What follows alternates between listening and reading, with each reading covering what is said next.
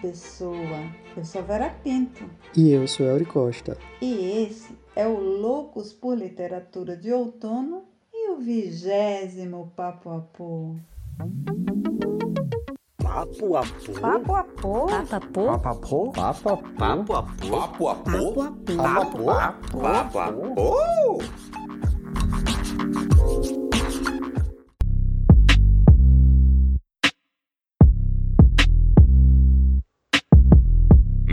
Off.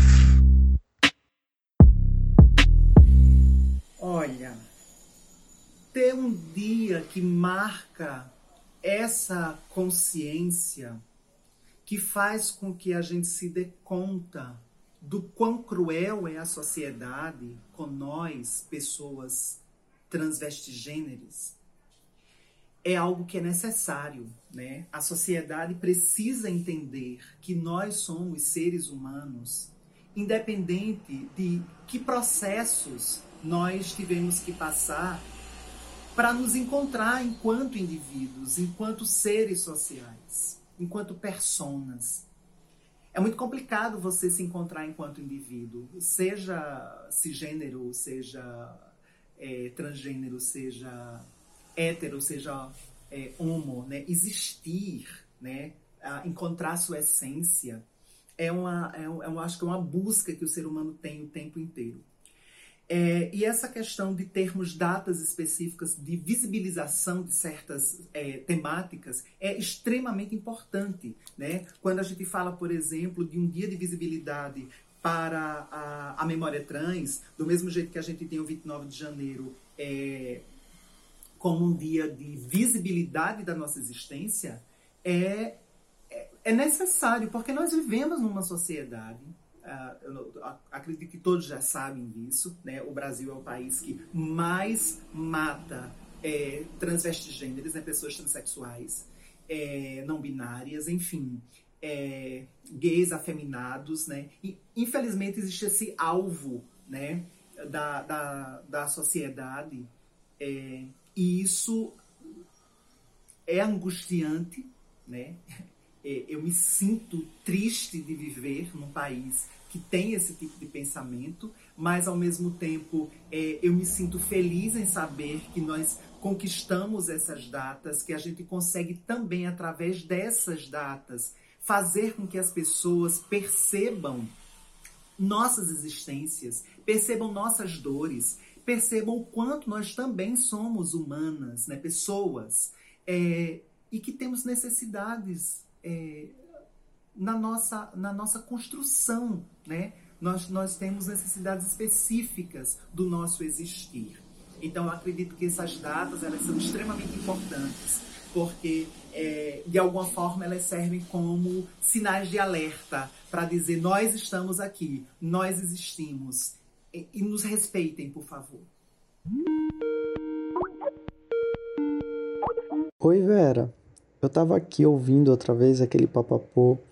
Não sei se você lembra, mas aquele sobre o Dia Internacional da Memória Transgênera. E aí, escutando a Bia, eu tive uma ideia para a gente fechar o mês da mulher do papapô com chave de ouro. O que é que você acha? Opa! Conhece esse Opa do Toledo do podcast Fora de Teresina? Eu simplesmente adoro. Pois eu estou usando agora quando eu fico animada. Conta logo, Elri. Pois é, Vera. A Bia, ela é uma mulher super inteligente, muito elegante e professora, né? Você sabe, tem uma retórica muito boa. Ela faz doutorado comigo, né? Ela estuda literatura e a gente tá em uma disciplina juntos, então toda vez que ela fala, parece que o mundo inteiro se abre para ela e, e ela transpõe a partir de palavras coisas tão bonitas, ela se expressa muito bem. E toda vez que ela fala, ela sempre traz algum fragmento literário, ela sempre traz algum texto na ponta da língua. Ela é uma leitora ávida, ela já leu de quase tudo, assim, ela tem um capital cultural de referência muito grande. E ela escreve também, né? Então eu acho que de alguma forma ela pode abrilhantar ainda mais o nosso papapô e eu tenho certeza de que É ela que a gente precisa, Vera. Mas, Elri, eu sei que ela é maravilhosa. Eu sempre leio as crônicas dela. Sei que ela escreve coisas ótimas. Mas, rapaz, a gente não combinou de fazer uma série só de cartas aqui no Loucos por Literatura de Outono? Eu tenho buscado cartas de ficção e não ficção, assim, de escritos para escritores para escritores e tenho achado coisas maravilhosas. Acho que as pessoas vão adorar essa novidade outonal. Eu sei, Vera, mas aí é que tá. Ela disse numa aula que tinha escrito uma carta para Clarice Lispector depois de ter lido o livro dela, aquele livro, Uma Aprendizagem ou Livro dos Prazeres. E eu fiquei logo ligado de que era esse a peça que estava faltando, né, de que a gente poderia encerrar o nosso Papapô Verão com uma carta que ela escreveu para essa grande escritora da nossa literatura, abrindo o Papapô de outono que vai ser só sobre cartas. Então eu acho que nada melhor do que a gente fazer essa junção. Ai, eu adoro esse livro, é maravilhoso. Eu já li umas três vezes e sempre tenho vontade de reler, porque é uma coisa assim impressionante, né? Que nos, leva muita reflexão. Como é? Você pediu a tal carta a ela? Eu tô super curiosa. Sabia muito danada que já pensou escrever para Clarice Lispector? Pedi sim, claro, já tô te mandando. É como nós dois estamos com pouco tempo, se você gostar, a gente já grava, já manda para edição e a gente já fecha o mês. E aí a gente fecha o mês da mulher, do Papapô, né, com a cara da diversidade, da inclusão, da solidariedade, das múltiplas vozes. E eu acho que a gente não poderia terminar de melhor forma. Elri, eu tive um professor maravilhoso, professor Chiquinho, no meu doutorado, lá da pós-educação.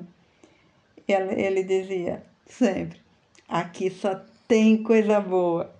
Então, beijinho, manda aí, manda aí a carta.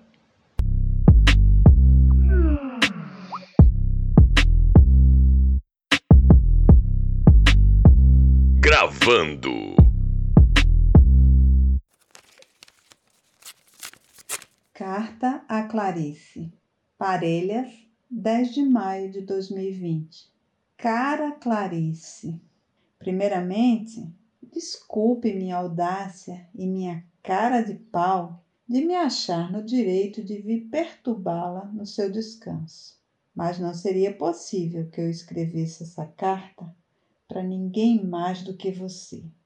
Afinal, se estou escrevendo agora, você é a culpada, mesmo sabendo que você não irá me responder. Não porque você esteja morta, mas porque sei do quão pouco você gostaria de fazê-lo. Ficaria muito feliz de trocar algumas palavras. Aliás, questionar algumas coisas acerca de uma série de inquietações que seu livro, Uma Aprendizagem ou Livro dos Prazeres, seu narrador e suas personagens, Lore e Ulisses, deixaram em mim. Quero começar com um trecho em que Ulisses diz que escrever sem estilo é o máximo que quem escreve chega a desejar. Sempre achei que quem escreve procurava criar ou se adaptar a um estilo pré-estabelecido. Desculpe, sou uma escritora em estado de autodescoberta. Nem sei bem se sou escritora de fato. Venho escrevendo coisas, algumas ficções, uma coluna para o jornal Potiguar Notícias, com textos variados. E também escrevo poesia, muita poesia. A pandemia vem me causando insônia, o que me deixa horas ociosas, as quais eu preencho escrevendo e, assim como Ulisses, faço poesia, não porque seja poeta, mas para exercitar minha alma. É o exercício mais profundo do homem. Acredito mesmo nisso. E é justamente a partir desse não saber se se é escritora ou não, se se é poeta ou não, que seu livro me deu um nó na cabeça, me inquietou a existência, me embrulhou o estômago. Não porque ele seja nojento, nada disso, mas pelo fato de eu não ter conseguido digeri-lo no tocante à sua densidade e a tudo aquilo que ele carrega, apresenta e nos faz pensar. Nem sei se essa era sua intenção, e me jogou num labirinto existencial para além do se saber escritor ou poeta, principalmente agora em que estamos no meio de uma pandemia, estando eu há quase 90 dias isolada, sem ver família e meus amigos. Seu narrador diz que havia um sentido secreto das coisas da vida e que a mais premente necessidade de um ser humano era tornar-se um ser humano. Um sentido secreto? Será que há mesmo? E se há, por que razão nós não ficamos sabendo? Será que ser escritora, poeta, é um sentido que podemos dar a nossas vidas? E quanto a sermos humanos? Bem, nessa situação em que estamos, estou começando a entender que realmente falta muito até nos tornarmos esses tais seres humanos. Temos essa urgente necessidade de humanidade. Eis uma verdade. Mas precisamos concordar em um ponto. Há muita gente que já conseguiu atingir esse grau de humanização tão necessário. Vemos essas pessoas todos os dias, com os mais simples gestos de amor e caridade e solidariedade para com o outro.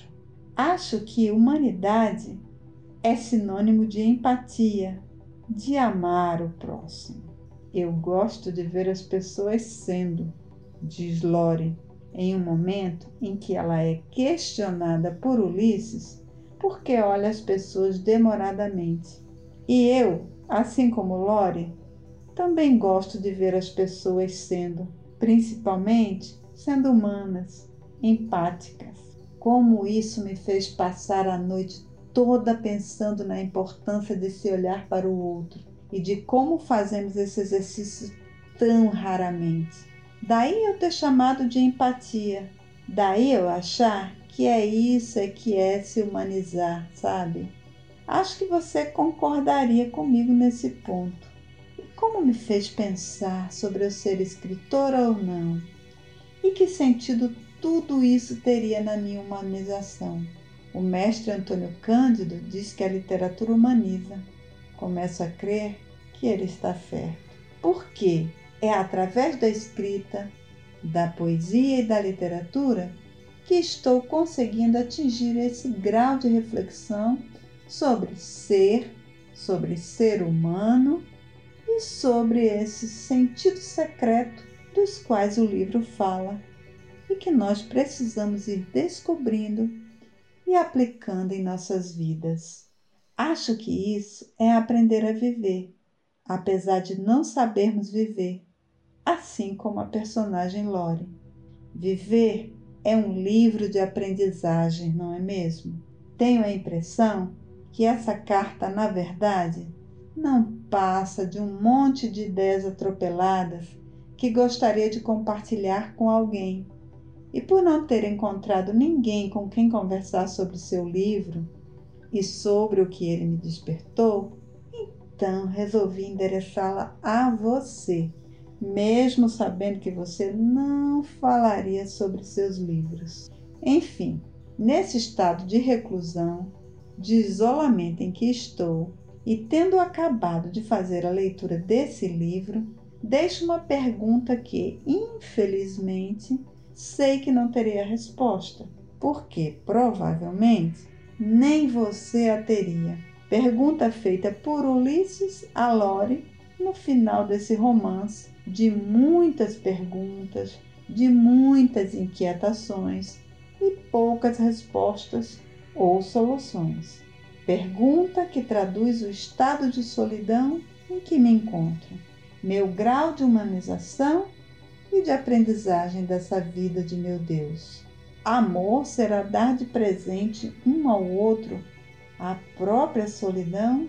Clarice, por fim, obrigada por ter me dado esse presente de reflexão, por esse livro de aprendizagens, pelos prazeres tão humanos que me sacudiram através de sua escritura. Sim, espero escrever sem estilo, como disse Ulisses. Já que eu estou nesse processo de tornar-me, vai que seja esse o meu estilo. Com afeto, da escritora poeta e humana em construção, e sua humilde leitora, Bia Crispim de Almeida.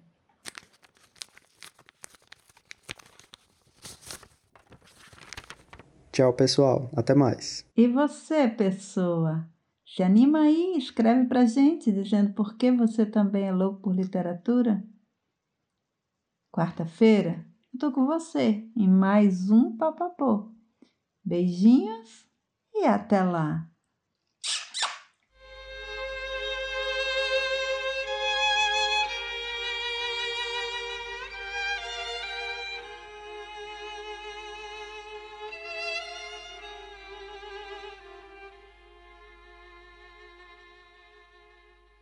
Agradecemos à professora e escritora Bia Crispim pela carta, que nos foi gentilmente cedida para leitura neste episódio e que também foi publicada em sua coluna no Potiguar Notícias em 26 de março de 2021. O Papapô é produzido, roteirizado e apresentado por Vera Pinto. Neste episódio, o roteiro e a apresentação foram realizados em conjunto com Auri Costa, que nos honra com a sua participação voluntária em nossa equipe. A edição é realizada por Hannah Nery. Natália Araújo faz coordenação digital. Já a edição dos vídeos do nosso canal do YouTube é da Priscila Simas, que também é assistente de produção. As músicas e os efeitos são da biblioteca de áudio do YouTube e também do site freesound.org. O Papapô é gravado e editado em casa, preservando o distanciamento social e mantendo as relações vivas.